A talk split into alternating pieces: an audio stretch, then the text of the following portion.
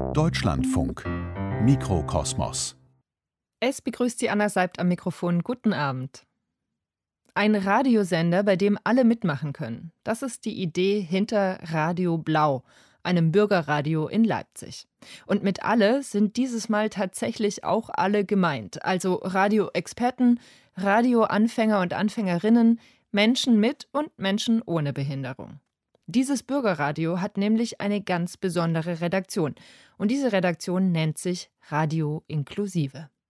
Bei Radio Inklusive in Leipzig produzieren Menschen mit und ohne Behinderung alle paar Monate gemeinsam eine Radiosendung.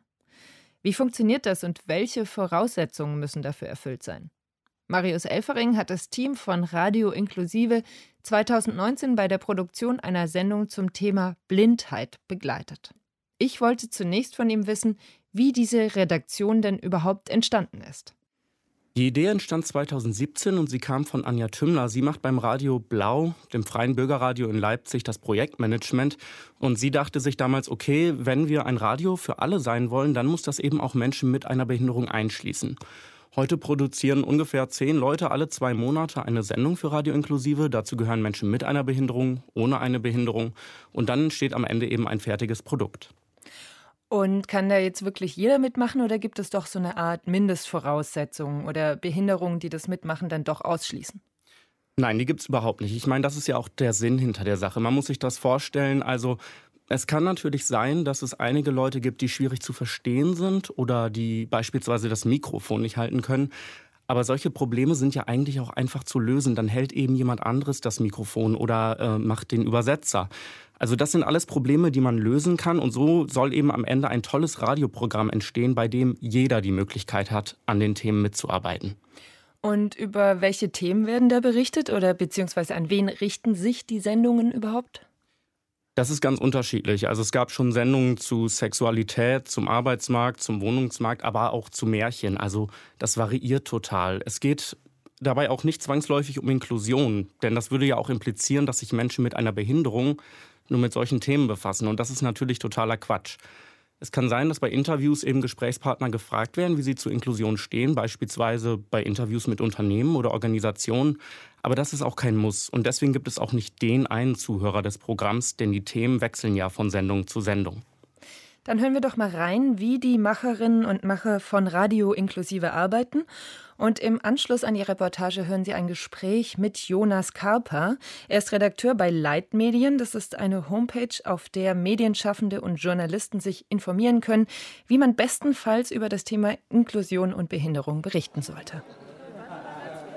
Ich bin heute beim Louis Brey Festival in Leipzig. In einer Kongresshalle direkt am Zoo finden ein Wochenende lang Veranstaltungen für und von Menschen mit einer Sehbehinderung statt. Außerdem ist hier heute das Team vom Radio Inklusive unterwegs. Einige der Reporter und Reporterinnen haben eine Behinderung, andere aus dem Team nicht und sie wollen sich hier einen Überblick von der Veranstaltung machen. Am Ende soll daraus dann eine große Radiosendung entstehen. Zum Team gehört unter anderem Simone, sie ist seit dem vergangenen Jahr dabei. Willst du dann direkt mal ein paar Leute fragen, was sie so machen? Ja. Na dann. Okay, Simone hat jetzt das Mikrofon in die Hand genommen und geht jetzt zur Upcycling-Werkstatt, wo Dinge aufgewertet werden, ähm, die man sonst vielleicht nicht mehr benutzen würde und schaut da jetzt mal mit dem Mikrofon vorbei. Da geht es hier in so einen abgetrennten Bereich mit so dünnen Wänden äh, in so einen eigenen Raum. Gehen hier gerade hinter ein paar Tischen her. Hier werden Tennisbälle auf Absperrflatterband gezogen. Aber den Sinn habe ich auch noch nicht ganz verstanden. Simone steht hier mit dem Mikrofon, wird vielleicht mal nachfragen. Ich bin, von, ich bin Simone von Radio Blau ja, und mache eine Umfrage. Ja, gerne. Leute fragen, was sie, Leute fragen, was sie gerade machen. Wir basteln hier Packpoi. Ja. Packpoi, das sind Bälle an Schnüren, die man so um sich herum schwingt in verschiedenen Formen. Ja. Kann man ganz kreativ sein, was für Bahnen man schwingt. Und das Tolle dabei ist, ja, gerade äh, für blinde Menschen ist es der perfekte Blindensport, weil man die Bälle sicher in der Hand hat. Ja, die können einem nicht rausfallen.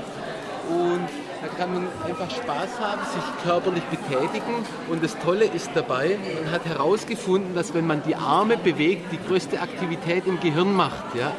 Also man bewegt sich, hat Spaß und trainiert dabei sein Gehirn. Ja. Okay, danke schön. Ja, gerne. Ich habe gar nicht gestorben. Gestorben, Super. Ey, super. Hast du gemerkt? Ich habe nicht gestottert. Nee, war übelst gut. Ja, bin auch. Was gefällt dir eigentlich am Radio Inklusive, Simone? Dass man einige Leute fragen kann und, und, so ein bisschen äh, in Kontakt mit anderen Menschen zu kommen. Ja. Wie kamst du auf die Idee, eigentlich beim Radio Inklusive mitzumachen? Da gab es eine Inklusion in Leipzig vom, mhm. vom Rathaus und da habe ich dann das Radio kennengelernt. Also seit November mache ich das und, das macht mir Spaß. Und sag mal, was hast du eigentlich für eine Behinderung, Simone? Also, war also ich bin schon äh, äh, seelisch und geistig. Okay. Also, de, äh, also ich habe hab Depressive, also Depression und deswegen ähm, habe ich die Behinderung. Okay, aber beim Radio Inklusive kannst du einfach ja dennoch mitmachen, ne? Ist ja super. Jo, ja. Ich finde das cool. Und es macht viel Spaß. Ja, das merkt man. Man kann einiges erfahren, was es so, im Leben gibt, auch für Blinde oder andere, andere Veranstaltungen. Das finde ich schon schön. Man kommt mal raus, lernt Leute kennen und vielleicht kann man ja mit denen kontaktieren oder oder mal treffen. Äh, und finde schon cool. Und du hast ja jetzt das Mikrofon in der Hand. Das heißt, du hast dann auch beim Radio inklusive gelernt, wie man mit dem Mikrofon umgeht? Ja. Naja, und war das am Anfang schwierig? Na, wo ich das erste Mal alleine machen musste, das war dann schön. Da habe ich richtig Panik gekriegt. Ja. Aber dann hast du äh, geübt und dann wurde es besser, oder wie? Ja, das erste Mal war, das, war ja beim Dixieland in Dresden. Da hatte ich es ganz alleine und das war schon eine große Herausforderung, auch jetzt andere Leute zu fragen, die man überhaupt nicht kennt. Ja, einfach auf sie zuzugehen, ja, gell? Es war so eine ältere Generation. Ja. Sagen ja auch manchmal welche Nein, dass sie nicht reden möchten, also nichts ins Mikrofon sagen möchten. Also manche, die gehen auch einfach vorbei also es gibt Menschen, manche haben ein Problem mit Behinderten mhm. und das finde ich einfach nicht schön. Ja. Und das sage ich auch meine Meinung, wie ich darüber denke. Ja. Weil es kann jeden treffen. Du gehst über die Straße, auf einmal kommt ein Auto und überrollt dich und bist, bist auf einmal im Rollstuhl. Und deswegen verstehe ich da manche Menschen nicht, wie die so manchmal so eiskalt auch sein können. Geht man hier nach draußen, dann steht man direkt im Leipziger Zoo und hier findet eine Rallye mit verschiedenen Stationen im Rahmen des Festivals statt. Das können kleine Spiele sein oder sportliche Herausforderungen und die verschiedenen Stationen läuft die Gruppe jetzt nach und nach ab. Ich schätze mal, das heißt vielleicht Geräusch. Geräuschtischtennis, weil ja Blinde nicht sehen können, aber die haben dann ein Gehör dafür. Also wir stehen hier gerade an der nächsten Station. Es ist quasi so eine Tischtennisplatte aufgebaut mit Banden ähm, und einem Brett in der Mitte, sodass man nichts sehen kann. Und im Grunde wird ein Ball, den man gut hören kann, der rasselt äh, hin und her gespielt und muss in Toren versenkt werden. Und gerade äh, hört sich äh, Simone eben um, äh, was es mit dem Spiel auf sich hat. Wie war das jetzt natürlich das, das, das Spiel? Also ich habe es noch nicht so oft gespielt. Also ich habe das wohl schon mal ausprobiert, aber kannte die Regeln nur ganz, ganz rudimentär. Ja, ist lustig auf jeden Fall, glaube ich. Also man ist, kann ja, wenn man es richtig macht und wenn man routiniert ist, auch ein sehr schnelles Spiel sein. Andererseits hat man aber auch eben ja, Konzentration, weil man irgendwie unter Beachtung der Regeln auch darauf achten muss. Stärkt mit Sicherheit die Koordination. Ja, das glaube ich auch. Koordination, Feinmotorik. Vorhand, Feinmotorik. Danke für Ihr Interview. Super. Super ja. Soll ich erstmal Stopp drücken oder wird es anderen? Ja, Drück mal Stopp, Stopp, ja. ja.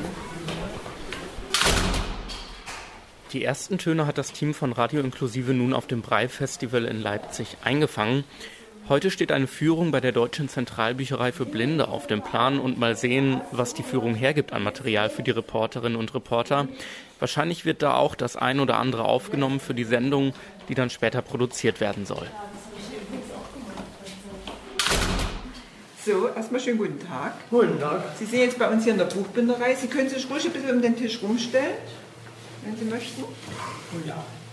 So, drüben in der Druckerei gesehen werden dort die Bücher oder die, die Lagen gedruckt und zusammengetragen und die kommen nachher zu uns hier rüber, um ein Buch draus zu binden. Das sind einzelne Lagen, die werden mit äh, Gagefadenheftung äh, zusammengeheftet. Da sieht man die Fadenheftung zwischendrin. Und dazwischen kommen sogenannte Felser rein. Das sind Papierabschnitte, die werden hier dazwischen geheftet, damit wir, weil wir einen Zwei-Seiten-Druck haben, nicht die Punkte wegdrücken und damit der Rücken die Höhe des Buchblockes bekommt. Sonst wäre da hinten ganz dünn. Nachdem der Buchblock äh, geheftet wurde, wird er geleimt und rund geklopft. Das sieht man nachher schon hier. Komm hier. Hier hinten wird an den Rücken Leim eingeschmiert, dann wird es getrocknet und der Rücken wird mit einer Maschine rund geklopft. Wie viele Bücher schaffen Sie da am Tag? Äh, das kann man so nicht sagen. Ich kann Ihnen sagen, dass wir im Monat 320 Neuauflage machen, also was Verkaufsbücher sind. Dazu kommen dann noch äh, eingestellte Bücher aus der Bibliothek, die bei uns hier im Haus ist, wenn die welche repariert haben möchte. Und wir machen auch noch Spiralbindung. Dann äh, kleine Minibücher werden bei uns gefertigt, Kinderbücher, die werden bei uns gefertigt, äh, die ein bisschen mehr Zeitaufwand nachher, äh, haben. Ein Buch selber ist so zwei, zweieinhalb Stunden dauert ein Buch. Aha. Wie sieht Inklusion bei Ihnen aus? Jetzt hier direkt in der Buchbinderei? Äh, allgemein. Ja, wie sieht Inklusion aus? Also wir haben auch zum Beispiel äh, sehbehinderte Mitarbeiterinnen und Mitarbeiter, die bei uns hier arbeiten. Meist, also unser Direktor, der ist zum Beispiel blind. Und äh, unsere Korrekturleute, die sind, also sind auch zum Teil blind. Ja, das ist doch eigentlich schon ganz inklusiv, denke ich mal. Nachdem die Radio-inklusive Redaktion in den letzten Tagen fleißig Material gesammelt hat, steht heute eine Redaktionssitzung an. Die aufgenommenen Töne und Interviews müssen geschnitten und begutachtet werden. Es ist kurz vor vier. Das Redaktionsgebäude liegt in einem Hinterhof in Leipzig. Es sieht nett hier aus. Die Redaktionsmitglieder treffen langsam ein. David, der auch schon bei der Führung in der Deutschen Zentralbücherei für Blinde dabei war, ist auch schon da und wartet hier im Innenhof noch, dass es losgeht. Mit ihm wollte ich aber ohnehin noch sprechen. Vielleicht sagst du mal kurz, wie lange du eigentlich schon beim äh, Radio Inklusive dabei bist. Ähm, seit Anfang an. Und ähm, weißt du noch, wie du dazu gekommen bist, hier mitzumachen? Äh, durch meine Mutti. Weil die hatte eine Mail gekriegt und hat mich dann äh, hier angemeldet gehabt und ähm, seitdem bin ich jetzt fester Bestandteil. Ich habe mich gefragt, ähm, inwiefern dir dieses Thema Inklusion das wichtig ist, auch im Radio hier zu behandeln. Inklusion ist mir eigentlich sehr wichtig, weil wir wollen ja auch normal behandelt werden. Also in Anführungsstrichen normal. Wir haben zwar unsere Einschränkungen, aber wir sind trotzdem normale Leute, sag ich jetzt mal. Das kann man im Radio nicht sehen. Du sitzt im Rollstuhl. Darf ich dich fragen, welche Beeinträchtigung du hast? Ich habe eine spastische Tetraparese. Das heißt, bei mir sind alle vier Muskelgruppen gelähmt. Das heißt aber auch hier beim Radio Inklusive ist das ja kein Problem. Also hier darf ja jeder mitmachen. Ähm, ich habe mir vorher überlegt, wenn man so Stellenausschreibungen bei Radiosendern oder Fernsehsendern sieht, dann steht da immer auch, dass Menschen mit einer Behinderung bei gleicher Qualifikation berücksichtigt werden sollten, bevorzugt bei der Einstellung, ja. Hast du das Gefühl, dass das der Fall ist oder werden Menschen mit einer Beeinträchtigung mh, vielleicht auch ein bisschen vernachlässigt bei solchen Äh, Dingen? also ich habe das Gefühl, die werden etwas vernachlässigt, weil ich habe es selber schon probiert und da haben die zu mir gesagt, wir nehmen nur Journalisten, die normal sind. Okay, krass. Ja, da sieht man schon, dass es irgendwie mit zweierlei Maß gemessen wird. Ne? Ähm, du bist jetzt hier lange äh, dabei. Was hast du alles gelernt in den Jahren? Äh, wie man ins Mikrofon spricht, wie, wie man schneidet und so. Und äh, mit dem Schneiden mache ich auch privat selber zu Hause öfters. Das heißt also, unabhängig von den Projekten hier machst du dann zu Hause noch weiter? Äh, ja, ich übe Schneiden. Nehme mir zum Beispiel Musikstücke und schneide die dann so, wie es passt. Für mich selber passt, also wie es für mich selber gut klingt. Ah, cool. Und wie ist das dann, wenn am Ende das fertige Produkt steht? Ist das ein gutes Gefühl, sich dann selbst zu hören? Äh, ja, ich plane mir die Termine dann immer fest ein. Und wenn ich es mal vergessen sollte, frage ich dann, ob ich die Sendung nochmal kriegen kann. Ja. Ja. Hiermit ist die Redaktionssitzung eröffnet.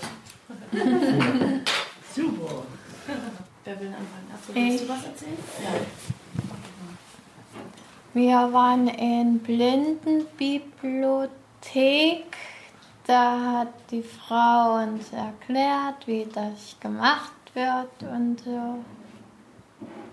Und wir haben so eine Schablone gehabt, die gestochen haben, eingestochen haben. Die Beispiele. Ja. Und Druckerei. Äh, in der Druckerei war, ähm, schön, dass du mich einmischt hast. Äh, da hattest du so riesige, ich weiß jetzt nicht, wie man das erklären soll, so ähm, Platten, dort, wo das dann eingedruckt worden ist, die Preisschrift. Okay. Naja, auf jeden Fall haben wir da ganz schön viel erlebt. Mhm.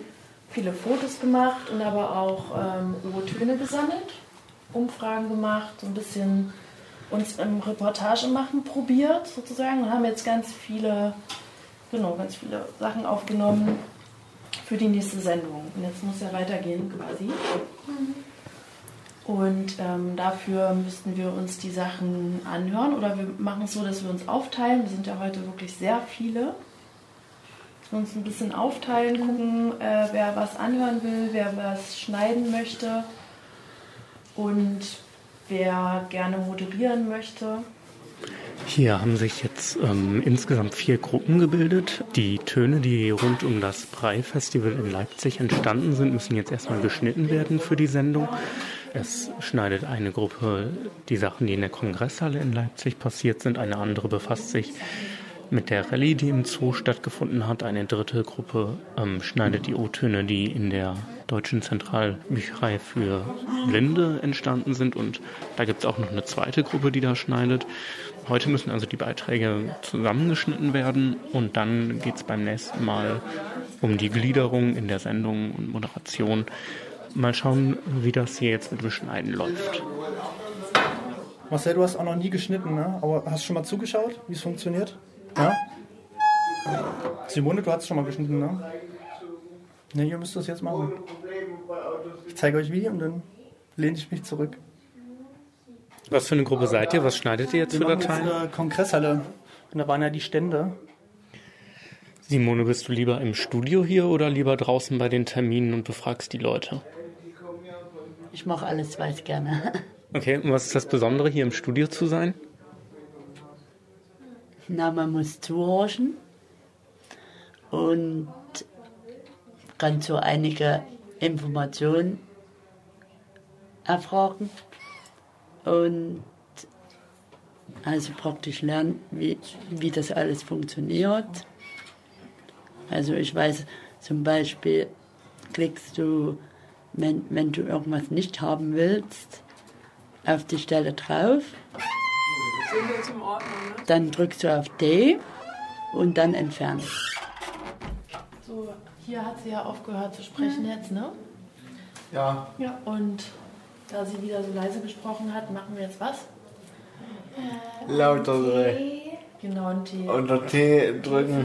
trennen. Dann das noch markieren, das, was wir lauter machen wollen. Und dann hier wieder in der Mitte anfassen und rüberziehen quasi. Hier schneiden jetzt also die verschiedenen Gruppen die unterschiedlichen Töne. An einem der Computer sitzen rechts Astrid, links David und in der Mitte Franziska. Franziska selbst leitet hier die Redaktion und die Gruppe arbeitet gerade an den Tönen, die bei der Führung durch die Zentralbücherei für Blinde aufgenommen wurden. Und dann müssten wir dann jetzt sozusagen schon wieder uns treffen mit den anderen, weil irgendwie ja. das ja wirklich ganz schön viel Material ist mhm. und vielleicht müssen wir erstmal besprechen, wie viel Material die haben, um ja. uns abzusprechen, wie viel wir drin lassen können überhaupt.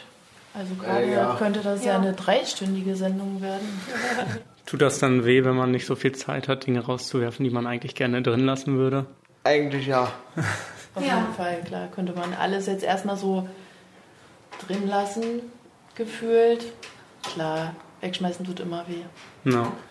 Gerade als, äh, gerade als Radiojournalistin ähm, tut das schon mehr weh, wenn du Zeug rausschneiden musst. Genau, und deswegen wollen wir uns jetzt erstmal besprechen mit den anderen, um zu gucken. Franziska Wolf leitet hier die Redaktion äh, von Radio Inklusive. Seit wann bist du hier bei dem Projekt schon dabei? Ähm, bei mir ist schon das zweite Mal. Also ich war 2018 das ganze Jahr mit dabei und äh, habe dann pausiert und bin jetzt erst dieses Jahr mit Anfang seit Anfang Mai eigentlich wieder am Start. Was sind so Herausforderungen bei einer inklusiven Redaktion, die vielleicht aufkommen? Na, ich frage mich halt immer, ob es so unterschiedlich ist. Also es kommt natürlich auf den Begriff von Inklusion drauf an. Ne? Also wir haben halt hier eine Redaktion von Menschen mit und ohne Behinderungen, die zusammen Radio machen.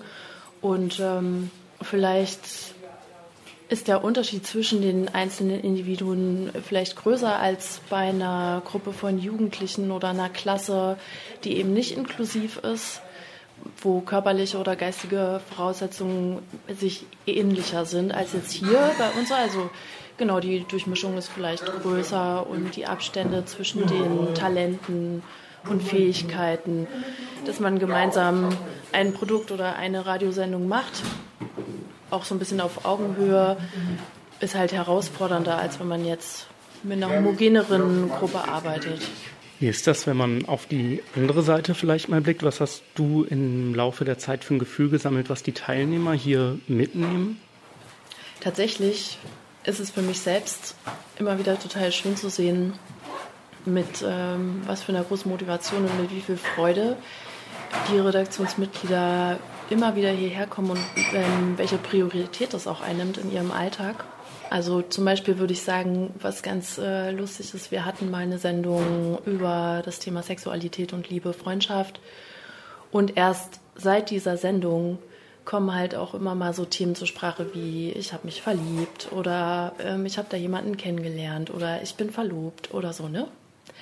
Und ähm, also was das Sendung machen oder das Radio machen angeht, sind es einfach Dinge, wie ich schon gesagt habe, so das ist immer das Selbstverständliche oder selbstbewusster werden im Umgang mit Techniken. So und ich glaube, das macht ganz viel mit dem Selbstbewusstsein.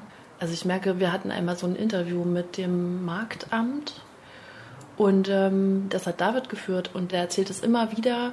Das war auch ein Telefoninterview, also es war nochmal so eine spezielle Herausforderung, eben dann auch übers Telefon zu interviewen. Und es hat ihn total, also es hat ihn schwer begeistert und er war sehr, sehr aufgeregt und sehr stolz hinterher. Ihr produziert jetzt gerade eine Zwei-Stunden-Sendung. Was ist dein Eindruck? Wie sind die Aufnahmen gelaufen? Was für eine Sendung entsteht da jetzt? Ich glaube, es wird super, weil wir so produktiv waren und auch so viel erlebt haben, gesehen haben, gehört haben. Ja, ich denke, es wird mal wieder so eine Art Highlight, würde ich denken. Ja. Du willst mithören? Ja. ja? Ähm, ich sag noch mal grundlegend wäre gut die Ein-Faust-Regel. Brauchst du Hilfe, David? Ja. Geht's? Okay. Eine Faustregel, einen Faustabstand zum Mikro versuchen einzuhalten. Also nicht zu nah auf jeden Fall. Ja, alles andere kann nachreguliert werden. Ganz am Ende des Produktionsprozesses der Sendung trifft sich das Team hier im Studio, denn nun müssen nur noch die Moderationen eingesprochen werden und wenn das geschafft ist, dann ist die Sendung auch so gut wie fertig. Gerade sitzen Mirko, Astrid und David vor den Mikrofonen und üben nochmal die Sprechertexte, bevor jetzt gleich aufgezeichnet wird. Wir hatten eine Führung durch die.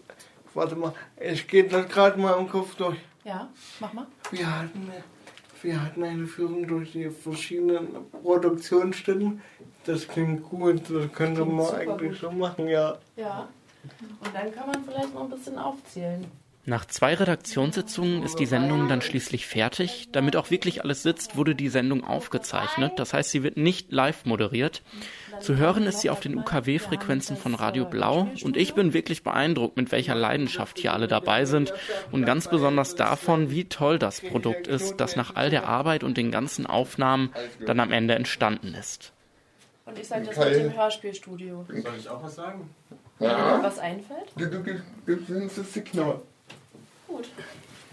Wollen wir es einfach aufnehmen? probieren? Hm. Erstes Mal? Okay, dann kann es losgehen. Radio inklusive. Radio inklusive. Eine kluge Idee. Also das, das ganze Team perfekt. Ihr hört Radio Blau mit der Sendung Radio Inklusive. Wir waren in der DZB. Das ist die Deutsche Zentralbücherei für blinde und sehbehinderte Menschen in Leipzig.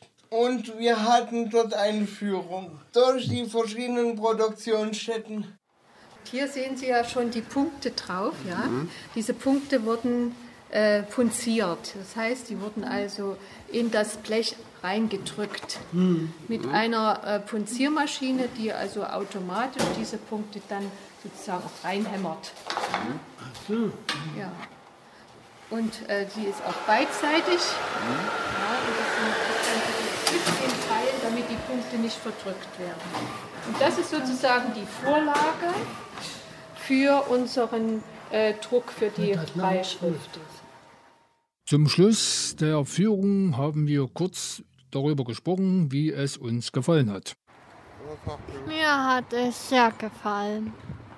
Mir hat das auch schön gefallen. Das, was sie uns erklärt hat an, an die Kinderbücher, an die Bücher. Und mir hat der, der, der eine Raum gefallen mit den Tieren, also mit dem Fü- Fühlen und die anderen, also die anderen Bereiche waren sehr interessant und ich bin begeistert, was es so alles für Blind, Blinde gibt.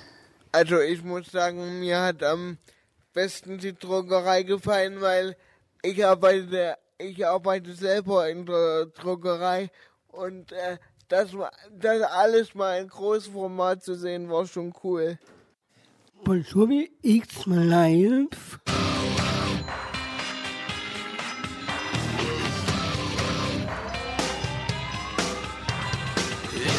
Song for the broken hearted. Das war eine kleine Kostprobe der Sendung über Blindheit, produziert von Radio Inklusive. Eine Redaktion, in der Menschen mit und ohne Behinderung gleichberechtigt zusammenarbeiten, ist wohl eher noch eine Ausnahme in der deutschen Medienlandschaft. Klar, dass dann auch die Berichterstattung über das Thema Behinderung nicht immer ganz optimal abläuft.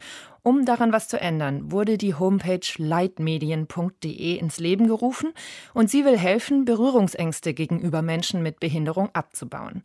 Außerdem bietet sie einen Leitfaden dazu an, wie man sensibel über Menschen mit Behinderung in der Öffentlichkeit berichten und sprechen kann. Und Marius Elfering hat mit Jonas Kaper gesprochen, der Redakteur bei leitmedien.de ist und selbst eine Sehbehinderung hat. Herr Kapper, Leitmedien wurde ja 2012 zu den Paralympics gegründet. Was ist denn Ihr Eindruck? Hat sich irgendwas getan in dem Bereich? Sind Barrieren kleiner geworden? Es hat sich auf jeden Fall ähm, etwas geändert. Es werden häufiger Journalisten mit Behinderungen eingestellt. Wir versuchen auch immer auf unserer Seite eine Art Übersicht zu geben, wo wird über Menschen mit Behinderung äh, berichtet, wie wird über Menschen mit Behinderung berichtet und wie wird generell Behinderung oder Inklusion und Diversität im Allgemeinen, wie findet das in den Medien statt? Und ähm, das ist auf jeden Fall jetzt auch durch die UN-Behindertenrechtskonvention immer mehr in den Köpfen der, der Menschen drin und es wird ähm, häufiger darüber berichtet. Aber wenn man so beobachtet, ist mein Eindruck, also wenn ich mir Medienbeiträge anschaue, die sich mit Menschen mit einer Behinderung befassen, dann häufig gerade wegen dieser Behinderung. Also das Thema ist quasi die Behinderung. Und ich meine, dabei interessieren Menschen mit einer Behinderung ja häufig einfach Alltagsthemen, wie jeden anderen auch, ist ja logisch. Also sollte man besser weniger über Behinderungen berichten? Es ist ein zweischneidiges Schwert. Natürlich auf der einen Seite ist es wichtig, dass Menschen mit Behinderung in den Medien stattfinden, ganz klar.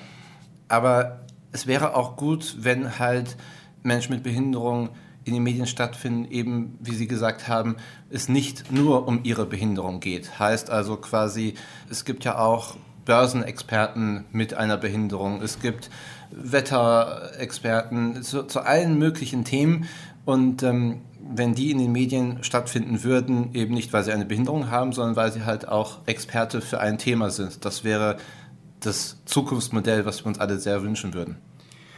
Leitmedien beschäftigt sich ja viel mit den Klischees, die in den Medien abgebildet werden, wenn es um Menschen mit einer Behinderung äh, geht. Vielleicht mal einen kurzen Überblick. Was für Klischees findet man denn da so standardmäßig? Man hat häufig solche Floskeln. Also Leitmedien, wie Sie richtig gesagt haben, wurde für die Paralympischen Spiele in London 2012 ins Leben gerufen. Aber auch so ein bisschen, weil wir auch andere Projekte haben, wie zum Beispiel die WeMap, wo es um eine Art Karte geht, wo barrierefreie Orte äh, markiert werden können.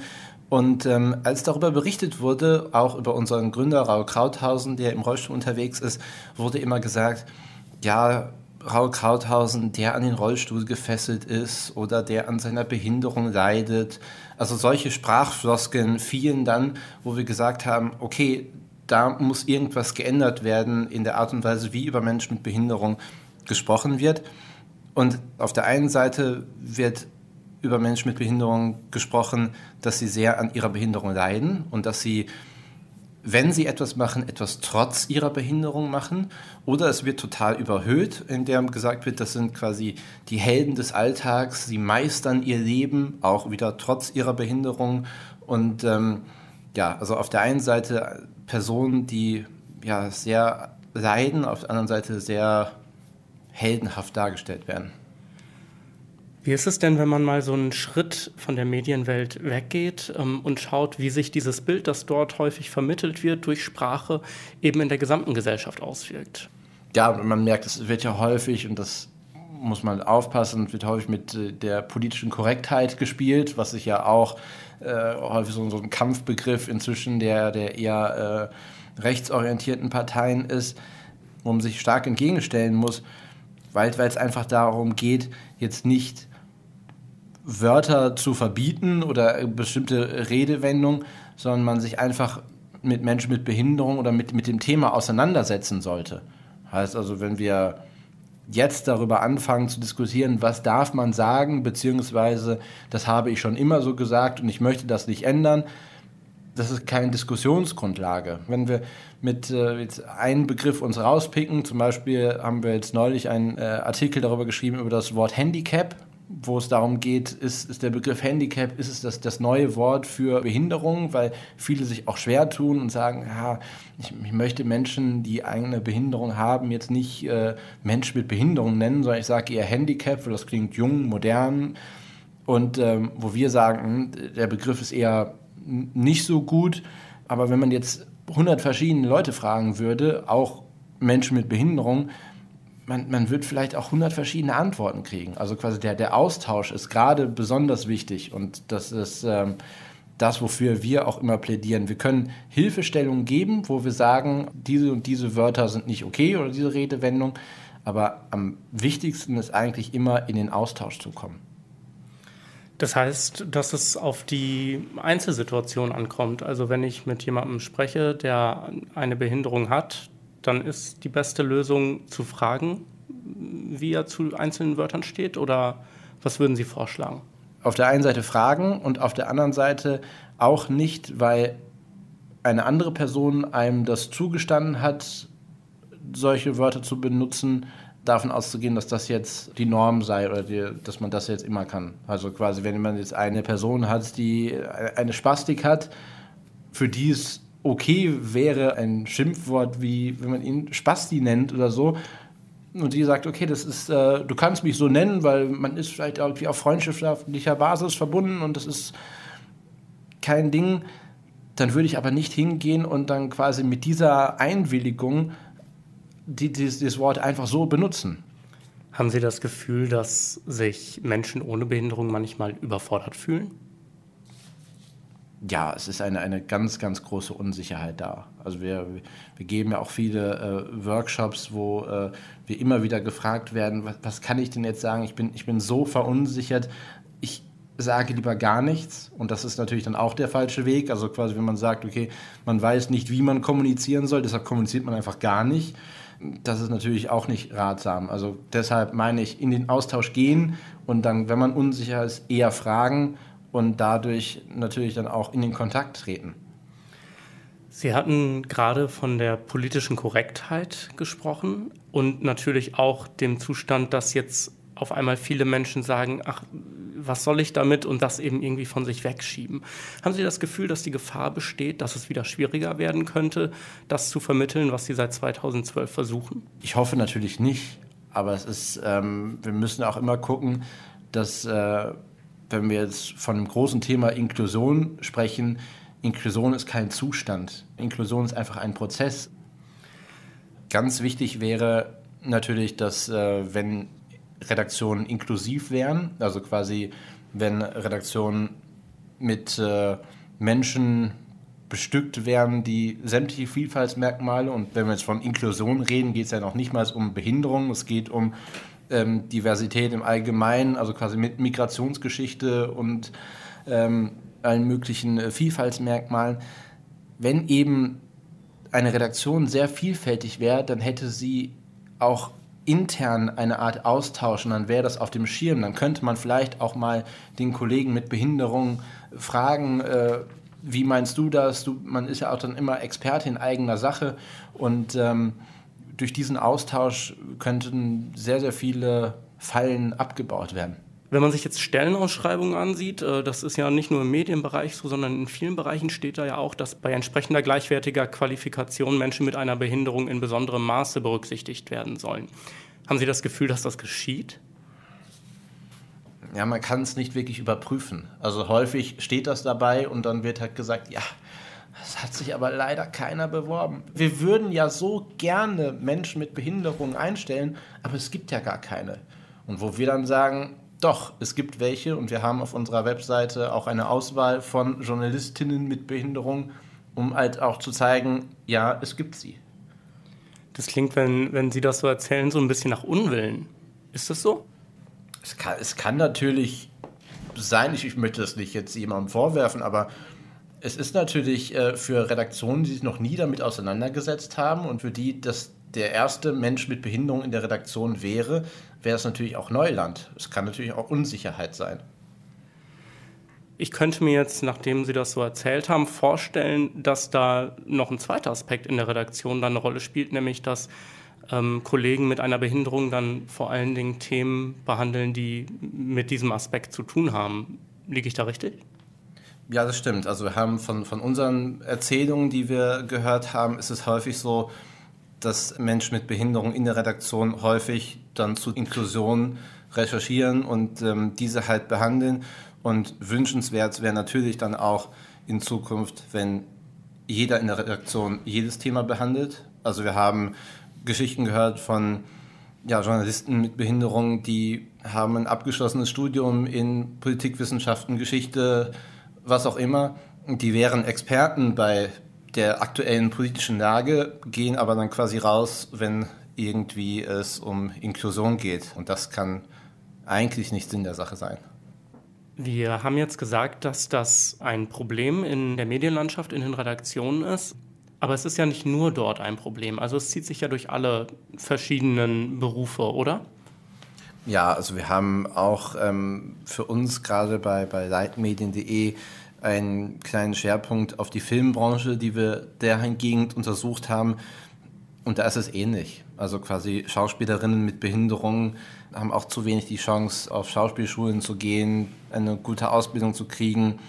In Filmen werden häufig Menschen mit Behinderung von Menschen ohne Behinderung gespielt. Also man hat grundlegend eigentlich ähm, ist es, es ist ein Problem, was sich auf, auf viele Bereiche ähm, übertragen lässt. Und ähm, es ist dann auch immer die Frage, wo fängt man an nachzuschauen? Wenn man jetzt nochmal bei den Journalisten guckt, heutzutage, um in einer Redaktion zu arbeiten, braucht man häufig ein abgeschlossenes Hochschulstudium. wie gut sind denn die Chancen, dass Menschen mit Behinderung eine Universität oder eine Hochschule besuchen können? Wie barrierefrei äh, sind, sind diese Gebäude, beziehungsweise ist es vielleicht auch sogar so, dass Menschen mit Behinderung sehr gute Fähigkeiten haben, aber dann gesagt wird, okay, die haben eh keine Chance auf dem ersten Arbeitsmarkt. Äh, Ziel ist eine Werkstatt. Also es ist eine gesamtgesellschaftliche Aufgabe, die an vielen Stellen man drehen muss an den, an den Rädchen, um sie dahingegen zu verbessern. Um nochmal auf die inhaltliche Ebene zurückzukommen, welche Verantwortung haben Redaktionen denn für das Bild von Inklusion, das sich in der breiten Gesellschaft eben entwickelt? Man muss gucken, ungefähr 10 Prozent der Menschen in Deutschland haben eine Behinderung. Und wenn man schaut, wie häufig das ein Thema ist, also quasi so, sowohl in der Redaktion, nicht jeder Zehnte in der Redaktion hat eine Behinderung, und auch von der Themensetzung ist es halt ähm, noch nicht so häufig ähm, in, in den Medien vertreten. Jetzt aktuell haben wir die große Debatte mal wieder, die auftaucht durch den Gesetzesvorschlag von Gesundheitsminister Jens Spahn, der gesagt hat, dass Menschen, die beatmet werden müssen, dass das nicht mehr ambulant passieren soll, sondern quasi, dass die in Einrichtungen untergebracht werden sollen, also sprich in Heimen. Und ähm, das ist dann quasi Thema und da muss halt gucken, wie wird es verpackt. Geht es darum, dass Menschen mit einer Behinderung ihren Wohnort frei wählen können oder geht es, wird es so verpackt, wie äh, vom, vom Minister argumentiert wird, dass es ähm, günstiger ist. Also quasi wird eine Message mit durchgebracht, dass Menschen mit Behinderung eher sehr viel Geld kosten, weil die Pflege sehr viel Geld kostet, Assistenz kostet viel Geld. Man muss vorsichtig sein, wie man die äh, einzelnen Themenschwerpunkte setzt. Ähm, also wir haben auf der einen Seite eine Sprache, die bedient wird momentan, die problematisch ist. Äh, auf der anderen Seite wenige Menschen äh, in den Medien am Arbeiten, die da vielleicht was gegen tun könnten. Und dann natürlich auch daraus wieder kommt eine öffentliche Wahrnehmung durch immer gleiche Themensetzung. Wo setzt man denn da am besten an? Das ist in der Tat schwer. Also wenn man Menschen mit Behinderungen im Fernsehen, im Radio, wo auch immer, wenn, wenn sie mehr präsent wären öffentlich, dann würde auch die nachfolgende Generation einfach auch Vorbilder haben oder sagen können, okay, das kann ich auch, das ist ein Ziel für mich, darauf kann ich hinarbeiten.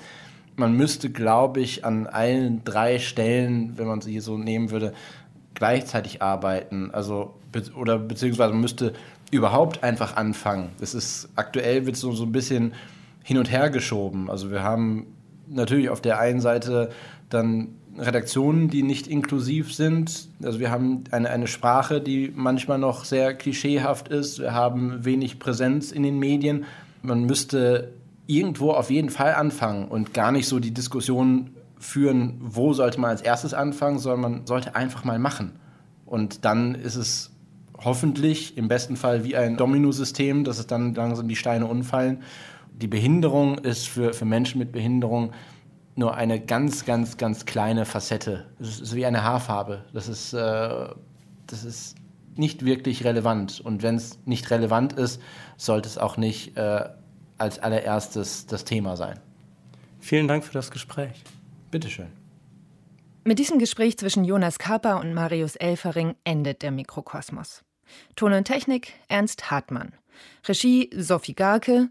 Moderation und Redaktion Anna Seibt. Produktion Deutschlandfunk 2019